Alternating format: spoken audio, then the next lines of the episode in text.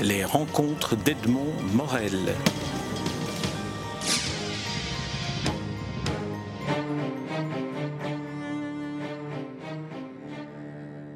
François Reynard, je suis très heureux de vous rencontrer à l'occasion de la publication de votre dernier livre en date paru chez Fayard et portant le titre L'Orient mystérieux et autres fadaises, 2500 ans d'histoire autour de la Méditerranée. Alors, les autres fadaises, on peut dire que c'est la perception que nous avons, nous, de l'histoire et de la géographie de l'Orient, alors que ce que vous nous proposez finalement, c'est d'élargir nos connaissances en changeant de point de vue. Exactement. Alors sur, le, sur la, la, principale, elle est, elle est, donnée dans le titre, effectivement, l'Orient mystérieux. C'est-à-dire que je pense que si je, je dis l'histoire de l'Orient, donc tout le monde entend bien que ça veut dire l'autre côté de la Méditerranée, le monde arabo-musulman, tout le monde a, des idées comme ça. Je peux dire calife de Bagdad, je peux dire Andalousie musulmane. Alors on a, on a des idées de jardins parfumés, de, types qui sont avec des turbans assis et des pierreries sur la tête, assis sur des, des, coussins précieux. Mais ça va pas beaucoup plus loin que ça. Ça, c'est effectivement ce que j'appelle, enfin ce que le, titre appelle l'Orient mystérieux. C'est une toile pompier, une toile. Hein, il doit y en avoir dans le, peut-être au musée des Beaux Arts. Il y en a, je ne sais pas. Euh, je sais pas s'il y avait des grands orientalistes belges. En tout cas, des, orientalistes français, il y en a beaucoup euh, qui peignent un monde qui n'a pas d'histoire qui se résume à des clichés, c'est un Orient d'opérette en quelque sorte. Eh bien, contre cet Orient-là, je dis, mais pas du tout. Le monde arabo-musulman, c'est aussi une histoire, c'est une histoire passionnante qu'on ne connaît pas en général. Hein, et donc, donc j'essaie de, de, faire un livre voilà, qui, très simplement, et le plus pédagogiquement, le plus simplement du monde, dit on va repartir à l'Antiquité, hein, les Grecs, l'Empire romain, etc. Puis on va voir après comment les Arabes, les Arabes arrivent dans cette histoire, comment euh, à Bagdad, il y a un grand empire qui se met en place, comment ensuite il y a un autre grand qui s'appelle l'Empire ottoman, euh, qui va de, gouverner la moitié de la, Méditerranée pendant quatre siècles, eh bien, j'essaie de raconter toute cette histoire simple, de manière simple, pardon, et en faisant ça, il me semble que ça éclaire nos points de vue sur les choses. En tout cas, ça nous donne à nous occidentaux, européens, un autre regard sur, sur notre histoire et sur l'histoire en général. Enfin, ce que j'ai essayé de faire en tout cas. Oui, c'est ce, que, ce que vous avez en tout cas réussi, réussi à faire, ne serait-ce qu'en changeant le, le, point de vue à partir duquel on observe des événements qui nous sont, qui nous sont familiers, qui nous sont connus. Alors on va prendre quelques exemples, si vous voulez bien, en, en, en brisant la chronologie de votre, de votre livre. Et par exemple en démarrant avec le XXe siècle, où vous évoquez la Première Guerre mondiale, en étant, parlons-en puisqu'on est bientôt au centenaire de la commémoration du début du premier conflit mondial, on le connaît, on commence à en parler beaucoup, à en reparler beaucoup, et on le voit de notre point de vue, alors qu'il a été aussi un élément très important pour le Moyen-Orient, pour l'Orient. Oui, oui, tout à fait. Vous avez tout à fait raison. Déjà dans le déclenchement, hein, on oublie toujours que le fait que, le, que la Première Guerre mondiale, c'est une guerre orientale au départ. Alors tout le monde sait qu'elle a commencé à Sarajevo, mais euh, voilà, qu'est-ce que Sarajevo a, à faire avec l'Orient? Eh bien, là, derrière l'histoire de Sarajevo, il y a l'histoire de tout le 19e siècle et de toute la fin de l'Empire ottoman. Donc l'Empire ottoman, c'est un empire qui est tenu par, par les Turcs avec le sultan d'Istanbul, de, de Constantinople, qui commence au 14e siècle. Ces Turcs petite tribu là qui est aujourd'hui en Anatolie, ils vont faire des batailles, ils vont conquérir la moitié de l'Europe. Hein. L'Empire ottoman, c'est un empire qui à partir du 15e siècle va des frontières de l'Autriche actuelle et fait, alors là il faudrait que les gens aient la carte en tête, mais enfin fait tout le tour du Proche-Orient et euh, euh, la Turquie, Proche-Orient, etc. Ça, c'est l'Empire ottoman. Et ils vont aller au XVIe siècle jusqu'à la frontière du Maroc. Et tout cet empire va se scléroser à un moment, il va devenir décadent euh, et, va, perdre son pouvoir au 19e siècle. Donc toute l'histoire du 19e siècle, pour une partie de notre Europe, c'est les peuples, ces peuples qui étaient euh, donc dominés par les Ottomans depuis euh, des siècles, vont essayer d'avoir leur indépendance. Tous ces, nouveaux pays, la Grèce, la première, la Serbie, la Bulgarie, etc., vont devenir la Roumanie, tout ça vont devenir des provinces indépendantes de l'Empire ottoman. Et tout ça, évidemment, tous ces pays vont se créer, mais leurs frontières sont floues.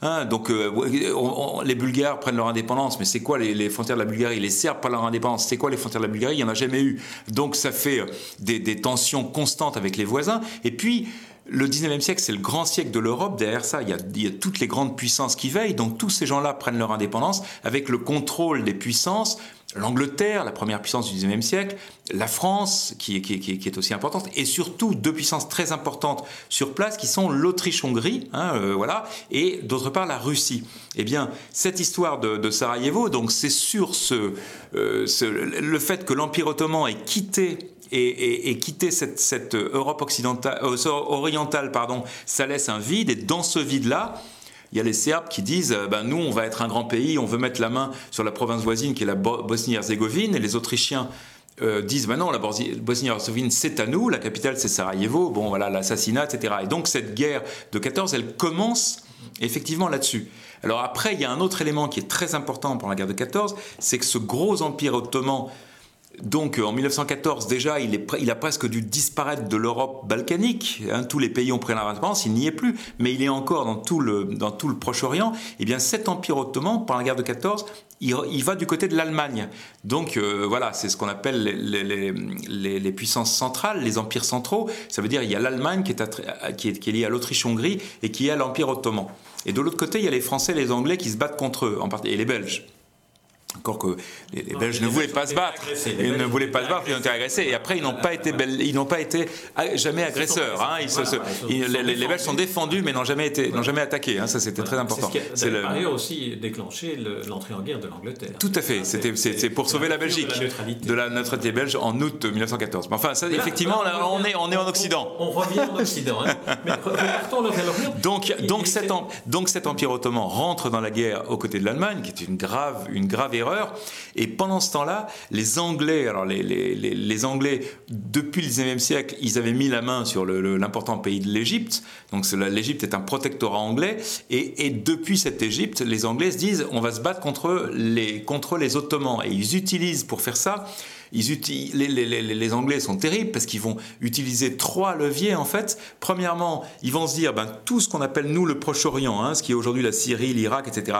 Tout ça, ils vont se dire là, on va utiliser le nationalisme arabe en disant aux Arabes mais les Ottomans, c'est les Turcs, il faut que vous vous battiez contre les Turcs alors que la question ne s'était pas posée pendant des siècles. Là, c'est les Anglais qui poussent à cette, chose-là, donc ils, ils, font ça, et ils envoient euh, un, célèbre, euh, un célèbre euh, aventurier, non, il était officier de l'armée, voilà, hein, le, célèbre Laurence d'Arabie, ils envoient Laurence chez les Arabes pour dire révoltez-vous contre les Turcs, donc ça c'est un levier, et avec la promesse de dire vous allez vous révolter contre, le, contre les, Turcs, et après on va vous donner un grand royaume arabe. Donc il y avait l'idée que tout le proche Moyen-Orient, ça, redeviendrait un grand royaume arabe, comme, il y avait eu des grands empires arabes au Moyen Âge.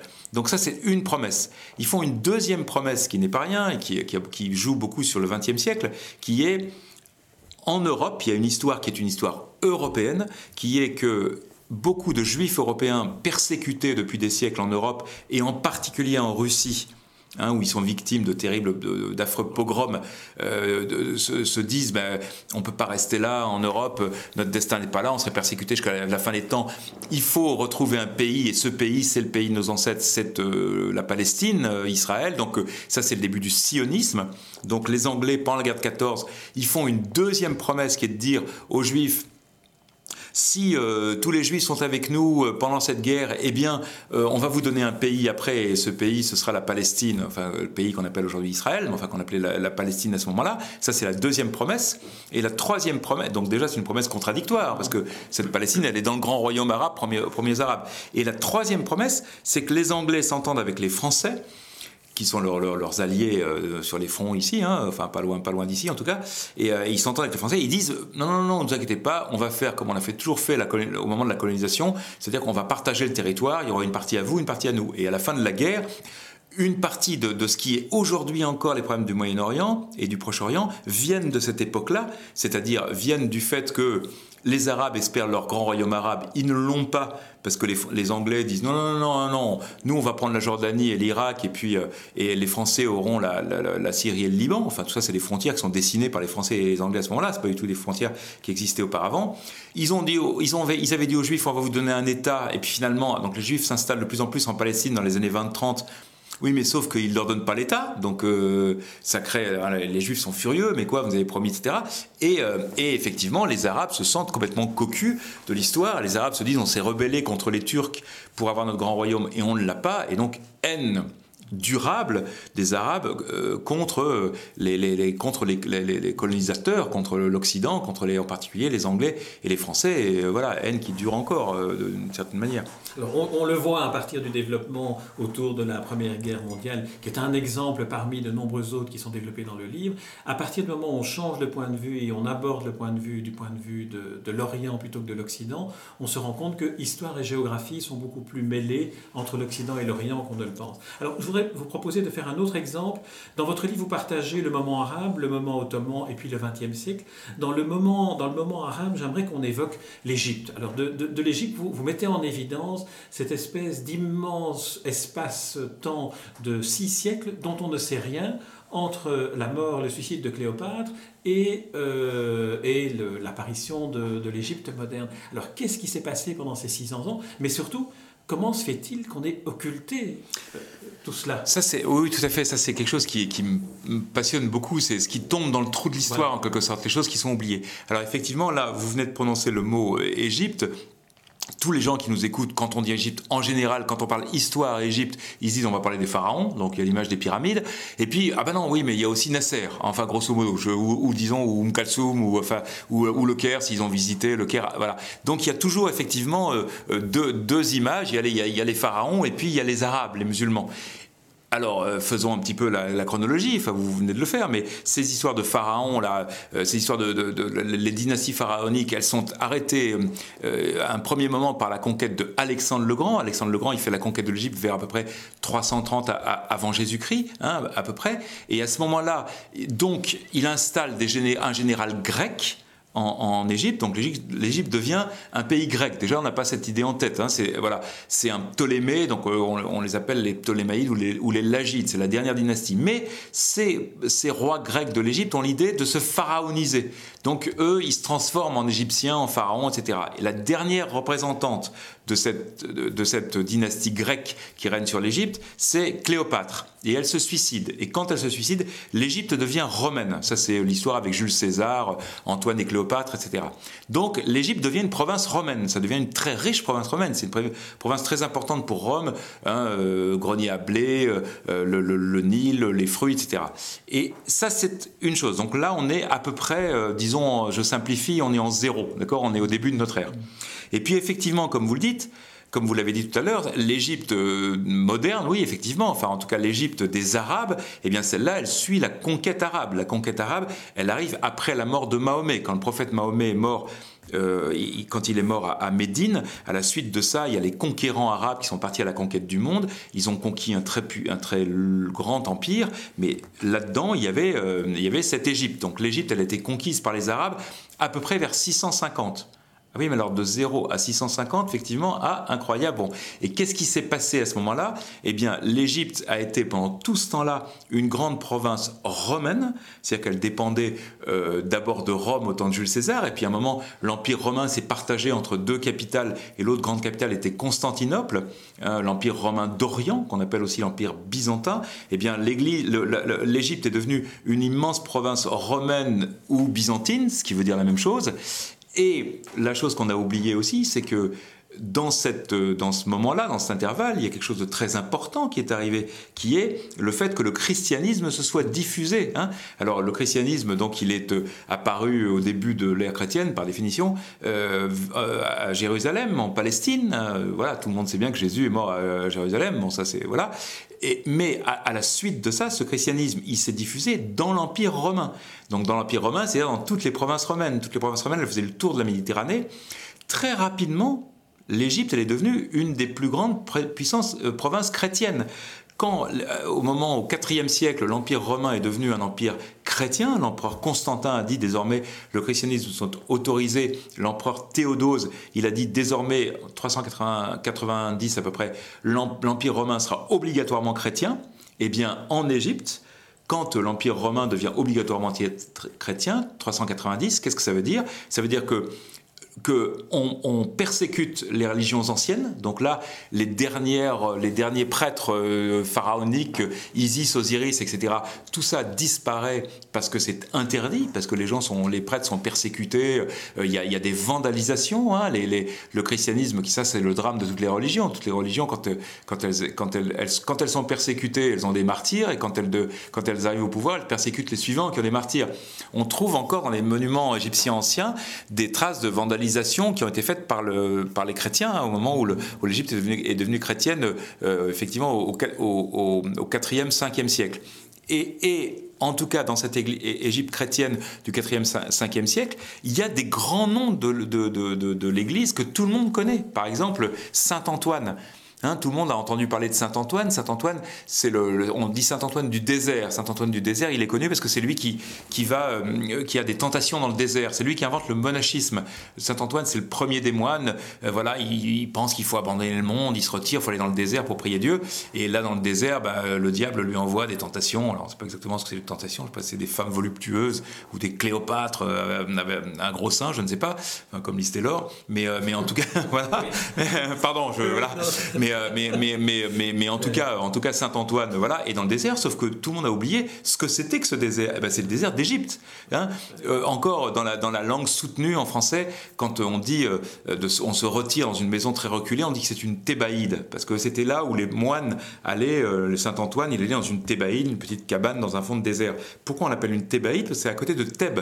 La ville de Thèbes, c'est Luxor aujourd'hui, hein, en, Égypte. Donc effectivement, voilà, ça c'est typiquement une histoire que je trouve absolument passionnant, c'est de découvrir ça. Et... Ça, nous permet de voir aussi que les chrétiens euh, qui sont maintenant euh, relativement marginaux en Orient étaient en fait ceux qui sont à l'origine de l'expansion du christianisme en Europe. Exactement. Ça, c'est quelque chose qui est tout à fait. C'est quelque chose qui est très frappant aussi, c'est que le, je pense que hein, une famille catholique de Vendée, euh, enfin, je prends une caricature un peu française, mais une, de, ou des, catholiques très flamands, voilà, très catholiques, ils doivent, ils doivent être sûrs que le, ils ont sûr que le Christ est mort à Gand et que la Vierge Marie, elle est née à Anvers, hein, ou, euh, en France, euh, voilà. Alors qu'en en fait, pas du tout. Euh, le christianisme est une religion orientale. Et donc, effectivement, les premiers chrétiens, c'est ces chrétiens qu'on appelle aujourd'hui les chrétiens d'Orient, mais les appeler les chrétiens d'Orient, c'est une, appellation occidentale. Eux, ils s'appellent pas les chrétiens d'Orient, ils s'appellent les chrétiens. Donc, ceux d'Égypte dont je viens de parler, qu'on appelle les coptes, euh, les, c'est pas du tout. Les gens pensent que les, les coptes, comme ils ont des espèces de, parures bizarres, qui sont, euh, ils ont des rites curieux, etc. Ils pensent que c'est une espèce de secte qui est apparue au moment de l'histoire. Pas du tout une secte qui est une au moment de l'histoire. Ils étaient là euh, deux siècles après la mort de Jésus, alors qu'effectivement la, la, la, Gaule Belgique, là d'où on, se parle, on a été encore à euh, avec, euh, je sais pas quoi, des, rois goths euh, ou francs, ou voilà. Alors, oh, vous avez, vous avez dit à un moment donné que les, auditeurs, ce serait bien qu'ils aient une carte sous les yeux. Alors, il y en a plusieurs dans votre livre, il y en a deux qui, qui font, la, qui font la couverture intérieure. Et peut-être que c'est à partir de ces cartes-là qu'on se rend mieux compte aussi du moment que vous évoquez, de la naissance de la fracture entre l'Orient et l'Occident. Parce que finalement, c'était un amalgame à un moment donné, et puis il y a eu une fracture Orient-Occident euh, comment, à quel moment est-ce que, est que, est que vous, vous, vous, la situez? Alors, on, peut dire que là, on, reste dans l'époque dont, je viens de vous parler, c'est-à-dire on est au moment de l'Empire romain en fait. C'est-à-dire que cette idée qu'il y a un Occident et un Orient, en fait, ça vient de ce même empereur qui s'appelle Théodose, dont, je vais vous parler, celui qui impose le christianisme. C'est lui qui, en 395, dit l'Empire romain est trop grand, à ma mort on va le couper en deux et il le coupe en deux et il fait un, côté qui sera dirigé par Constantinople, donc ça c'est le monde oriental, et un côté qui sera dirigé par Rome, qui est le monde occidental. Et, là c'est le début, de, alors c'est un univers, c'est une division administrative au départ, donc il n'y a pas plus de différence au départ qu'entre le Nord et le Pas-de-Calais, c'est juste une division administrative. Sauf que très rapidement, il y a deux histoires différentes qui se passent. Il y a une histoire qui est le monde occidental, le nôtre, au 5e siècle, il y a ce qu'on appelle les invasions barbares, hein, les, Francs, les Ostrogoths, les Visigoths, les Vandales, etc., qui viennent du monde germanique et qui déferlent sur l'Europe occidentale et qui font tomber l'Empire romain. Et du côté oriental, il y a une autre histoire. D'abord, l'Empire romain survit pendant très longtemps. L'Empire romain euh, ne, disparaîtra qu'au 15e siècle, donc euh, c'est bien plus tard. Et puis, ça, c'est, euh, on est vers 500-600. Et puis, en 600, il y a une autre, euh, grande, un, autre grand séisme historique qui est l'apparition de l'islam, qui est l'apparition d'une nouvelle religion hein, qui, est, qui, vient de, des déserts de l'Arabie, d'un coin qui paraît hors de l'histoire, dans lequel il y a un jeune, jeune, orphelin qui est un homme très, très hanté par le salut du monde, etc., qui s'appelle Mohammed ou Mahomet, comme on l'appelle en français. Et Mahomet, voilà, il a des révélations dans une grotte, il y a l'idée d'une nouvelle religion ou plus exactement, plus exactement, Mahomet, euh, c'est pas une nouvelle religion à ce moment-là. Mahomet, c'est Dieu lui parle comme il a parlé aux autres grands prophètes de l'Ancien Testament et du Nouveau Testament, c'est que Mahomet, euh, Dieu lui parle, euh, c'est le Dieu d'Abraham, c'est le Dieu de Moïse, c'est le Dieu de Jésus, c'est le même Dieu, il hein, faut jamais oublier ça. Et, et, voilà, il va en sortir une nouvelle, disons, Mahomet, lui, Mahomet, il ne se considère pas du tout comme... Euh, c'est le dernier des prophètes, donc c'est le sceau des prophètes, comme on l'appelle. Hein. C'est celui qui arrive à la fin des, prophètes. Et lui, il comprend autrement le message de Dieu. Donc ça, ça crée une nouvelle religion. Cette nouvelle religion s'appelle l'islam. À la, mort de Mahomet, les Arabes porteurs de l'islam vont faire une conquête du monde. Et effectivement, là, ils vont aller euh, de l'Espagne jusqu'aux frontières de la Chine L'expansion musulmane, elle s'arrête avec une bataille avec les armées chinoises. Hein, on n'a pas ça en tête en général. Hein. Donc on, imagine l'immensité de la, voilà, et il crée ce, ce, grand empire. Et là, effectivement, on peut dire qu'il y a deux mondes avec deux histoires différentes. Alors dans, dans le point de vue occident, on, considère, et ce sera un autre, un autre exemple, mais qui à nouveau tout, tout se recoupe dans les, dans les, dans les chronologies, on considère qu'un des, un des moments cruciaux est, euh, historiquement parlant, ce sont les croisades. Les croisades qui ont modifié la configuration géographique et sociopolitique de l'ensemble de, de l'Orient. En réalité, pour les orientaux, les croisades ont été un, événement marginal par rapport à un autre événement. Oui, oui tout à fait. Ça, c'était très intéressant quand j'ai travaillé là-dessus. Moi, j'ai découvert ça parce que, comme tous les occidentaux, j'étais persuadé que les croisades, c'était très, très important, y compris pour l'Orient. Alors, c'est c'est très important pour l'Occident. Ça dure euh, à peu près deux siècles. Effectivement, c'est des vagues de, de, chevaliers enfin, ou, de, ou de populations qui, vont là-bas pour, pour délivrer le tombeau du Christ. Donc, ça, ça, ça commence en 1080 19 à peu près. Hein. c'est en 1099 que, que, Godefroy de Bouillon réussit à conquérir euh, Jérusalem. Et à la suite de ça, pendant deux siècles, il y a les croisés qui sont installés là-bas, qui font des châteaux, qui ont des petits États, etc. Et, et, et à l'inverse, euh, les, musulmans euh, qui sont des petits émirats autour réussissent à reprendre Jérusalem. Bon, voilà, l'histoire des croisades, c'est ça. Mais l'histoire des croisades, elle est très importante pour l'Occident parce que elle est très discutée depuis le XIXe siècle. Est-ce que c'était euh, du fanatisme? Est-ce que c'était de la, croyance, de la religion? Est-ce que c'est bien? Est-ce que c'est mal? Dans une bibliothèque occidentale, des bouquins sur les croisades, il y en a 500. Euh, Et effectivement, la chose qui est étonnante, c'est que de l'autre côté, dans les bibliothèques orientales, il y a pratiquement rien. Il y avait déjà ça dans le, enfin c'est ce que racontait dans son célèbre livre Les croisades vues par les Arabes, Amin Malouf. Hein. Amin Malouf, il disait c'est quand même étrange que du côté, euh, pourtant on écrivait, hein, c'était un monde, euh, un monde de livres, un monde de savants, etc. Il y a pratiquement rien. Et effectivement, quand on regarde une carte, il y a déjà pratiquement rien parce que le grand centre de gravité du monde musulman depuis des siècles, c'était Bagdad. Bagdad, c'est loin. Là, les, croisades, ça se passe dans ce qui est aujourd'hui Israël, hein, dans ce que à peu près, euh, disons Israël, Liban et Jordanie, c'est à peu près ça les, croisades. Euh, quand on voit cet immense empire qui était l'immense empire arabe, c'est rien du tout ce truc-là. C'est un petit, euh, voilà, c'est comme si on pensait qu'une grande catastrophe euh, qui, a entraîné toute l'Europe avait lieu en Corse ou en Sardaigne. J'ai beaucoup de respect pour la Corse ou la Sardaigne, mais vu de Bruxelles, ce serait anecdotique. Bon, enfin, bon, euh, pardon en Corse. Hein. Ouais, C'était l'espace géographique. voilà. voilà.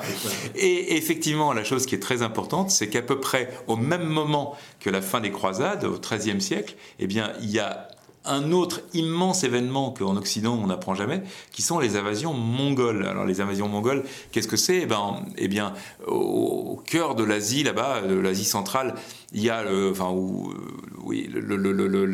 ce qui est aujourd'hui la Mongolie, mais là il y a des tribus qui réussissent à se fédérer sous la houlette d'un grand chef qui s'appelle Gengis Khan. Et Gengis Khan, il lance ses tribus à l'assaut du monde. Alors comme ça s'est passé des siècles avant avec les Huns, où c'était un petit peu le même système, c'est des cavaliers qui réussissent avec une espèce de politique de, de, de, de terreur. Euh, hein, ils, font, ils font voler les crânes, ils font des pyramides de crânes devant les villes, etc. Et, avec cette politique de terreur, ils arrivent à conquérir le, le, monde. Gengis Khan et les deux générations après lui ils vont dans toutes les directions. Euh, voilà, la Chine devient euh, euh, appartient à une dynastie mongole. Le monde russe est dominé par les Mongols. Le monde indien sera dominé par les, Mongols, que bien plus tard on appellera les Moghols. Hein, les grands Moghols, c'est une suite de ça, ça veut dire Mongol. Et le monde, le, Moyen, le Moyen-Orient. On n'a pas ça, on n'a pas ça en tête. Pourtant, tous les Arabes apprennent que en alors j'espère pas me tromper sur l'année, je crois que c'est 1256, il y a Bagdad qui est assis assiégée par les Mongols et prise par les Mongols et détruite par les Mongols. Alors on raconte que le dernier calife il est euh, entouré dans un tapis et que les Mongols, avec leurs chevaux, euh, viennent piétiner le calife dans son tapis. Et, euh, et, par ailleurs, on apprend aussi dans la, dans la grande tradition arabe que le, Tibre, le, fleuve qui est, à, qui est à Bagdad, était rouge, de, était noir de, noir de l'encre à cause de tous les manuscrits qui sont tombés dans le Tibre. Cendre, comme si tous les manuscrits avaient, avaient brûlé et déversé dedans, etc c'est peut-être légendaire, mais en tout cas l'idée c'était l'idée l'idée derrière l'image, voilà l'image, c'est de dire voilà la, la grande science, l'âge d'or arabe est terminé parce que voilà. François Reynard, on pourrait parler pendant des heures sans jamais épuiser le contenu de votre livre. Je voudrais pour conclure que on, évoque la perception que vous avez de ce que peut nous apprendre cette manière de voir l'histoire sur la compréhension que nous pouvons avoir du monde aujourd'hui. Je pense à des exemples comme les printemps arabes et aussi un autre exemple, vous dites à un moment donné que le déclin du monde arabe à l'époque où il a eu lieu devrait nous faire réfléchir à la position de l'Europe face à des pays émergents comme l'Inde ou la Chine. Comme quoi tout est relatif et que le mettre, mettre l'évolution du monde dans la perspective d'une histoire où on change les points de vue permet de peut-être mieux comprendre et peut-être de mieux anticiper. Alors effectivement, ça c'est les deux choses. J'ai écrit ce livre avec cette, obsession en tête. La première, c'était, je ne suis pas aveugle, je vis dans le même monde que tout le monde. Je vois très bien qu'aujourd'hui, en Europe occidentale, l'islam fait peur. Il y a constamment, voilà. Et, alors, qui est une partie de l'islam qui fasse peur Que l'islamisme fasse peur, ça je suis d'accord. Moi, ça me fait peur aussi. Mais ce ce qu'il faut dire aux gens, c'est que la plupart des musulmans ont peur aussi de l'islamisme. Voilà. Et donc, ce livre est une réponse en quelque sorte à ça pour dire de manière très simple l'islam, c'est aussi une histoire extraordinaire, une histoire brillante une grande civilisation, ne réduisez pas ça à des barbus avec des kalachnikovs. C'est aussi stupide que de dire, enfin je veux dire, le christianisme, c'est euh, saint Thomas d'Aquin, c'est Notre-Dame de Paris, c'est l'abbé Pierre, hein, dans des genres différents. On ne va pas réduire le christianisme à des espèces de, de curés d'extrême droite, bas de plafond. Bon, ça c'est une chose. En plus, je, fais une petite parenthèse, qu'il y a dans votre, dans votre livre toute une, toute une série de chapitres sur les apports intellectuels euh, en matière de médecine, en matière de, Tout à de fait. philosophie, qui viennent de l'Orient et qui ont nourri l'Occident. Voilà, donc c'est de dire, voilà, de dire aux gens qui ne sont pas musulmans, bah, apprenez à regarder l'islam et voilà, et de dire aux musulmans, il y a aussi de quoi être fier de ce qu'a fait l'islam et c'est une grande, de la même manière qu'un chrétien doit être tout à fait légitimement fier de, de Notre-Dame de Paris, etc. Bon, donc ça, ça c'est une chose. Et effectivement, la deuxième chose, c'est de dire aux Européens, alors là en particulier aux Français, parce que les, Belges ont moins ce travers, sortez de votre nombrilisme. C'est-à-dire que les Français en matière, en matière, en général, les Français continuent à penser que la France, que le, monde tourne autour de la France, que tout le monde se demande tous les jours ce que, ce que fait la France, que le monde s'en fout complètement. Et deuxièmement, que l'histoire de France est la plus grande de toutes, qu'on a donné Jeanne d'Arc à Napoléon, etc. Ça, c'est complètement idiot. On est au 21e siècle, on n'est plus au 19e siècle, on n'est plus à l'époque où l'Europe dominait le monde, où l'Europe pouvait donner sa loi au monde parce que tous les pays étaient euh, on pouvait les dominer avec nos canons et, et notre technologie. Ça s'est terminé. Le 21e siècle, c'est la remontée de ce qu'on appelle les émergents, mais à force d'émerger, c'est des continents nouveaux. Les continents nouveaux, c'est effectivement c'est l'Inde, c'est la Chine, c'est le monde arabo-musulman, c'est le Brésil. Que tous ces gens-là, ils ont bien envie de faire payer à l'Occident euh, ce que l'Occident leur a fait euh, depuis le, XVIe siècle ou le XIXe siècle, et que donc, je dis, eh bien, apprenons leur histoire et apprenons que nous, euh, civilisation européenne, on n'est pas immortel et qu'il faut se défendre et que peut-être qu'on est en train de, de connaître un déclin, comme on a, on a connu euh, la civilisation arabe par exemple, eh apprenons à, la comprendre pour essayer de comprendre notre histoire autrement.